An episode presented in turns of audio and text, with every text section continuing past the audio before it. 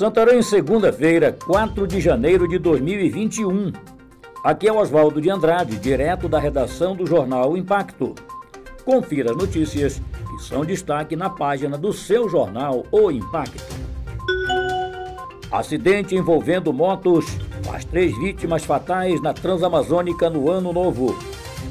Segundo informações, por volta das 5 horas da manhã de sexta-feira, 1 de janeiro de 2021, a Polícia Militar foi informada sobre um acidente que acabou fazendo três vítimas fatais na rodovia BR-230 Transamazônica, nas proximidades do rio Paredão, zona rural do município de Anapu. Os primos, Leonardo Ribeiro dos Santos, de 25 anos, e Jailande Jesus Correa, de 29 anos, estavam trafegando em uma motocicleta quando acabaram colidindo de frente com outro condutor identificado como Cauã Linhares Lima, que trafegava no sentido contrário em uma motocicleta Broche. A verdade prevalecerá, diz a Arquidiocese, sobre acusações contra Dom Alberto.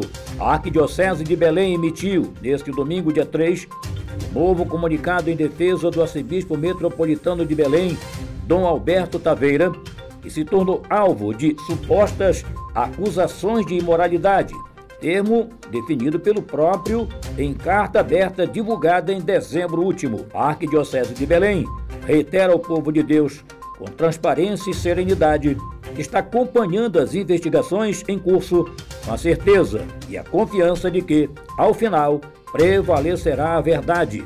Inicia o comunicado e reforça que não irá divulgar mais informações devido ao sigilo imposto e em respeito às leis.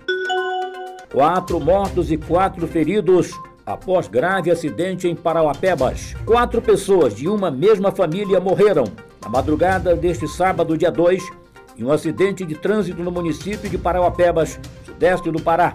Outras quatro também da mesma família, incluindo duas crianças, ficaram feridas, mas sem muita gravidade e foram socorridas. O excesso de velocidade cometido por um dos motoristas, apontam testemunhas, foi a causa da colisão frontal entre os dois carros. Os veículos eram da mesma marca, Volkswagen Gol, sendo um prata e um branco. As informações são de Zé Dudu. Criação de Zona Franca Verde no Pará é analisada pelo governo federal. O governo federal estuda a possibilidade de criar no estado do Pará uma espécie de Zona Franca Verde, com o objetivo de atrair empresas de biotecnologia, especialmente dos ramos alimentícios, cosméticos e farmacêuticos. De acordo com informações, a iniciativa da União seria também uma resposta aos países que criticam a política ambiental do Brasil. Um grupo de trabalho foi criado em ação do Ministério da Economia e Ministério do Meio Ambiente para verificar a viabilidade da iniciativa.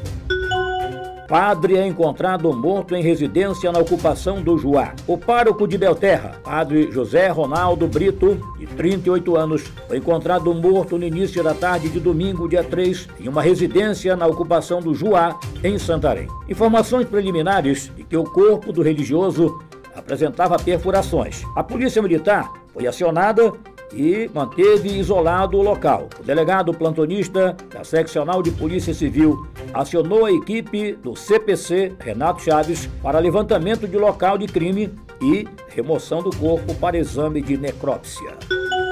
Ronan Liberal Júnior, eleito presidente da Câmara de Vereadores de Santarém. O vereador Ronan Liberal Júnior, do MDB, por 18 votos a favor e 3 em branco, eleito presidente da Câmara de Vereadores de Santarém para o biênio 2021-2022 da 19ª legislatura, com a renúncia do vice-prefeito José Maria Tapajós, e assumirá a vaga de deputado estadual como presidente do Legislativo santareno, Ronan é e vai se tornar o prefeito em exercício nas ausências do prefeito Nélio Aguiar. Homem usa corda para matar esposa na primeira noite do ano no município de Uruará. Amanda da Silva, 35 anos, morreu estrangulada na noite de sexta-feira, dia 1 no município de Uruará. Segundo informações policiais, o principal suspeito da morte é o marido da vítima, identificado como Wandeilson Fernandes Lima está preso. O crime ocorreu por volta de 21 horas e 20 minutos no interior de uma residência na rua Vale do Xingu, esquina com a Castro Alves, próxima Escola Instituto. A equipe de plantão da Polícia Civil esteve no local e prendeu o suspeito e o conduziu à delegacia.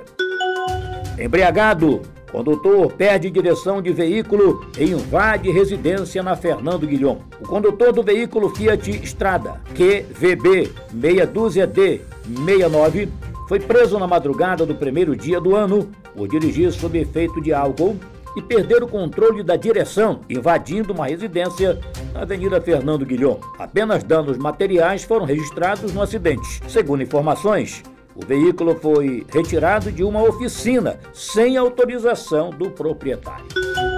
Para mais notícias, acesse www.impacto.com.br. Até a próxima e muito obrigado.